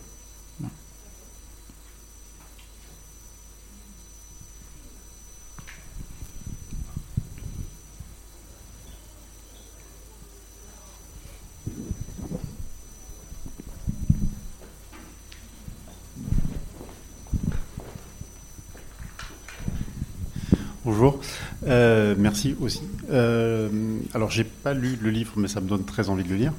J'avais lu L'architecture des possibles, euh, justement, et je retrouve un peu cette, euh, cette articulation. Et ce qui, enfin, là, le passage sur le, dans, dans l'entretien, justement, sur le discours inclusif et sur la linguistique, me fait penser à quelque chose. C'est que il est beaucoup question de discours Hum, et, j'aimerais savoir comment vous articulez l'écoute aussi. Euh, je pense notamment à, euh, sur le plan de la linguistique, euh, des exemples, je ne sais plus si c'est Chomsky ou des disciples, de personnes qui proposaient, par exemple, pour les langues latines, un système qui permettrait aux Italiens de continuer à parler italien, aux Français de parler français, aux Espagnols de parler espagnol, mais comme tout le monde aura suffisamment d'éducation sur les structures de la langue, tout le monde pourra se comprendre en continuant à parler sa propre langue. Donc, dans ce que j'entends de, votre descente ontologique vers le plus petit dénominateur possible, euh, il est aussi question d'écoute. Donc, est-ce que c'est ça, en fait, l'écoute qui permettrait de euh, ensuite refonder une métaphysique en gardant le plus de possible possible euh, Oui, ça, ça me semble juste. En tout cas, ça me va bien comme comme comparaison quelque chose comme dans, dans, dans, tous les discours et dans toutes les pratiques, euh, entendre ou écouter, alors pas comme un fond absolu, mais comme une, comme, comme un bruit de fond, entendre l'ontologie comme un, comme un bruit de fond commun. Quoi, voilà. Euh, ça m'irait parce que ça voudrait dire un, un minimum perceptible, par exemple, ou quelque chose comme ça. Donc tout ce qui serait de ce côté-là, Mireille, il ne faut pas que ce soit un absolu. C'est-à-dire, je ne veux pas donner l'illusion que l'ontologie, c'est quelque chose comme un, fond qu'on atteindrait par la puissance de l'abstraction, on atteindrait au fond des choses, on, euh, atteindrait à, une sorte de... Je ne suis pas fondationaliste, donc je ne veux pas donner l'impression que l'ontologie, justement, c'est une sorte de base solide sur laquelle on construit ensuite des visions du monde, des métaphysiques. Mais... Euh, mais, mais l'idée d'une toile de fond sonore, ou de, ou de, d'arriver à écouter, en tout cas dans, dans, dans, tout discours et avoir dans toute pratique quelque chose comme un, comme un, comme un fond commun, en tout cas, euh, euh, oui, ça me va parce que c'est ce que je, c'est ce que je cherche, en effet. Je cherche une, je cherche une figure de une figure du commun qui ne soit pas fondement, qui soit pas, qui soit pas fondationnel, euh, qui ne soit pas couronnement, qui soit pas, qui soit, voilà, ni plafond ni plancher euh, de, de, l'être, euh, mais qui soit simplement la, la possibilité, en effet, peut-être par, par l'écoute parfois de, discours, mais aussi parce que ça passe aussi par des, des pratiques, hein, c'est pas strictement discursif ou verbal. La possibilité, oui, de, de, retrouver quelque chose, un fond commun, en tout cas. J'assume tout à fait la recherche voilà, d'un fond commun en congédiant le, au moins momentanément le terme d'universel qui, qui, pour le coup, est, bien rétamé et, mérite d'être laissé en jachère un moment. Euh, mais, mais oui, ça m'irait. Et écoute aussi. Euh, oui, c'est peut-être pour ça que j'ai essayé de vous donner des exemples. Euh, euh, dans d'autres livres que je fais, j'essaye d'être, euh, attentif dans des formes d'écoute, de discours et de pratiques contemporaines, à des, soit à des mots, c'est pour ça que j'ai écrit nous, tout simplement en essayant de comprendre voilà, à quel moment, dans quel contexte est-ce qu'on utilisait la première personne du pluriel, d'essayer d'entendre dans un discours comment et pourquoi quelqu'un, que ce soit en intervenant à la télévision, ou dans un repas de famille, ou de, manière totalement informelle, à quel moment il dit nous et qu'est-ce qu'il entend par nous, qu'est-ce qu'il engage dans, ce nous, et d'essayer de, vraiment de l'entendre pour le coup. Mais aussi sur l'intensité, sur par exemple, d'essayer de, voir et d'entendre comment, était, comment l'idée d'intensité pouvait être utilisée aussi bien dans, une pub pour les, les pour, pour, euh, les glaces Miko que dans, dans une vidéo de propagande d'Isis ou dans, ou dans un, un poème rimbaldien euh, sur lundi matin. Quoi pourquoi, pourquoi, ce terme-là revenait, qu'est-ce qu'on pouvait entendre, et qui évidemment dans un contexte différent prend un sens différent, mais n'empêche qu'on entend quelque chose, comme une basse continue. Et je, suis assez sensible à ça, entendre une espèce de, de petite basse continue dans, dans, les discours et les pratiques d'époque aussi. Du coup, tant que j'ai le micro, j'en profite pour une deuxième question. Euh, votre il euh, y, a quelque chose qui me rappelle aussi un peu la philosophie de Bruno Latour dans la manière de, euh, euh, sur ce que j'en ai compris aussi, dont deux entités, humaines ou non, doivent, pour communiquer, commencer par une présentation qui est une présentation de, entre deux êtres humains ou entre deux civilisations. Ça peut être je présente ma quelles sont euh, mes limites, euh, mes envies, mes besoins. Euh, il citait notamment l'exemple ben, de, d'un colon blanc qui va arriver dans une civilisation colonisée et qui va dire votre divinité, en fait, elle n'existe pas. Et en disant à partir du moment où on, considère ça, on ne laisse pas l'autre se présenter. Et il y a une recherche aussi de, du coup, qui a peut-être un peu plus de recherche d'universalité que dans votre que dans votre théorie, mais euh, il y a aussi cette... Euh, enfin, vous avez parlé aussi de méfiance vis-à-vis des modalités, donc je pense évidemment au mode d'existence, et je voudrais savoir quelle, quelle place a la philosophie de, Bruno Latour dans, votre, dans la vôtre. Euh, alors, je vais peut-être pas me lancer dans le. on en a parlé en fait juste avant dans le. Mais. Et d'abord, sur ce que vous dites, enfin, vous faites référence au texte de Latour sur les, dieux fétiches. Euh, c'est drôle parce que c'est une sorte d'obsession que j'ai partagée, mais alors pas du tout dans le champ de, théorique, mais dans la littérature. Il y a un moment où j'essayais de lire tous les récits de premier contact. Ou de, et, euh, et, que ce soit des, récits, évidemment, euh, récits de conquistadors, hein, de relations de voyage, des très beaux textes. Je ne sais pas si vous connaissez le, texte qui est désormais un peu connu, la relation de voyage de Cabeza de Baca, tête de vache, qui, qui est le, un conquistador qui s'échoue sur les côtes de Floride et qui est le, seul, euh, qui est le seul rescapé du naufrage et qui petit à petit, en errant dans les joncs, tombe sur une tribu et qui va être considéré comme chaman en fait et qui a fait sa relation de voyage, c'est-à-dire que lui essaye de continuer à avoir sa foi chrétienne, il continue de parler à Jésus, mais il s'aperçoit qu'on va lui donner à manger, la tribu n'accepte de le nourrir que s'il fait ressusciter les morts parce qu'il est persuadé qu'il fait ressusciter les morts. Et donc il finit, il a tellement faim qu'il finit par aller dans la hutte et par souffler sur la poitrine du mort, et le mort se relève. Donc il se dit, donc il a un problème typiquement latourien de, de, réinterprétation de tous ses gestes et de toute son action.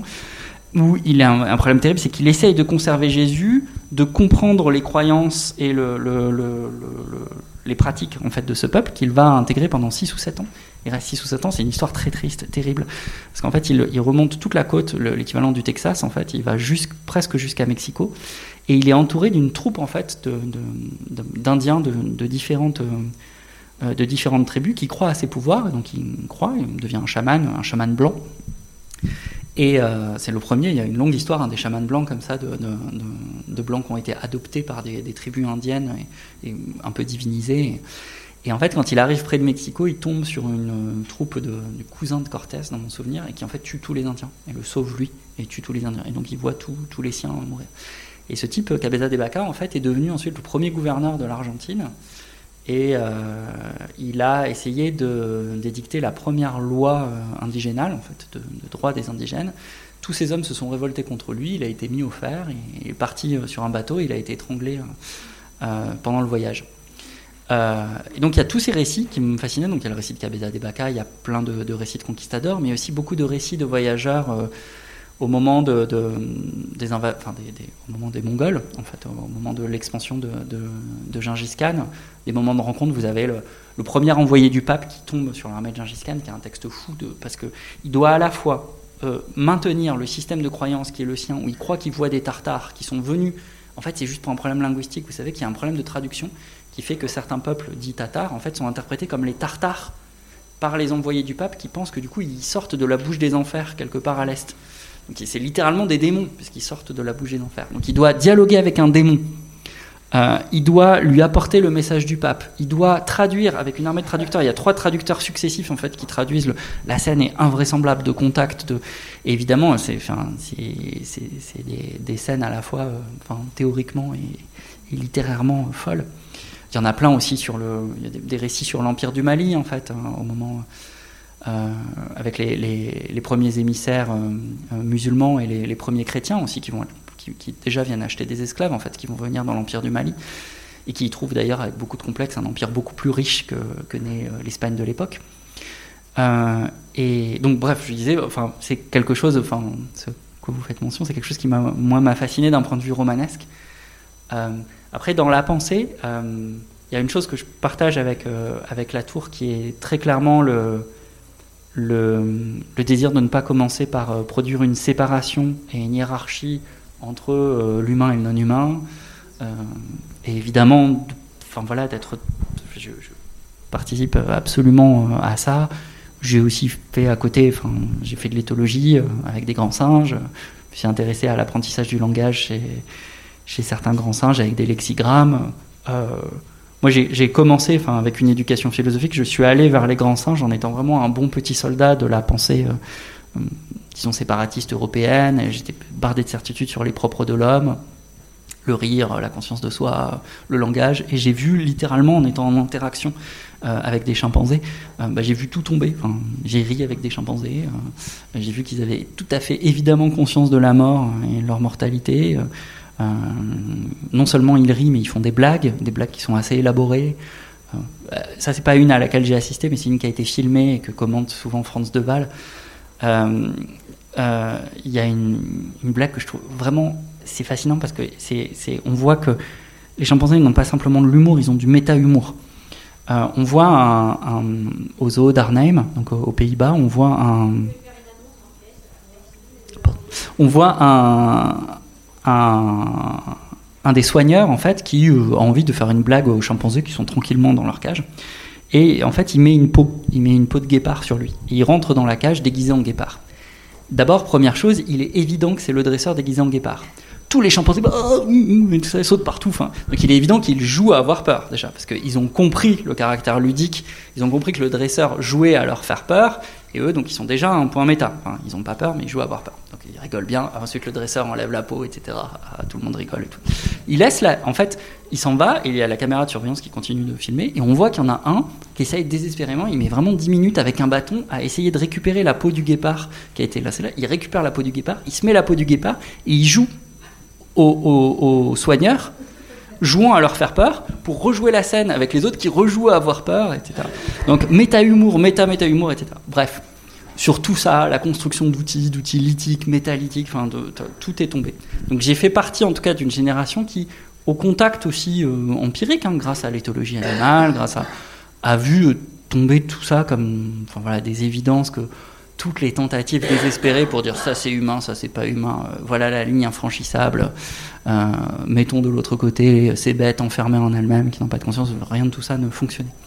Donc ça évidemment je, le partage. Après, de raison que je rentrerai pas ici, euh, voilà, j'ai d'autres désaccords avec certains aspects de la pensée de la tour, mais cette partie-là est totalement décentrée en plus du, point de vue humain, je la partage complètement et avec un fort amour et une forte curiosité en plus voilà pour euh, toutes les autres formes de vie, de perception. De, voilà. Ne pensez pas que parce qu'on a parlé d'ontologie très abstraite, je suis intéressé par le, une sorte de, de pensée abstraite, rationnelle, euh, qui ne concernerait que la pensée humaine.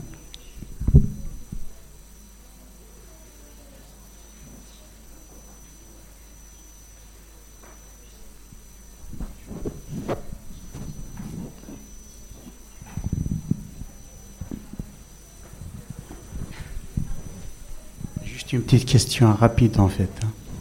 C'est, euh, je voudrais savoir en fait par rapport au rapport, est-ce qu'il y a un lien euh, par rapport à votre thème et euh, ce que vous avez dit sur la poésie. Est-ce qu'on peut dire que l'être en fait, c'est une transcendance en Dieu et la poésie exige en fait une liberté par rapport au sujet que vous avez traité? Merci. c'est compliqué. Euh, c'est compliqué pour moi parce qu'en plus, enfin, longtemps en littérature, j'ai voulu faire de la poésie. J'étais vraiment un poète raté. Euh, ma réponse serait que je pense que cette transcendance, je l'ai ratée. Je l'ai toujours ratée euh, d'un point de vue religieux. J'ai pas d'éducation religieuse. J'ai jamais eu de j'ai jamais ressenti en fait le religieux. C'est peut-être c'est un manque de puissance en tout cas que j'ai jamais eu.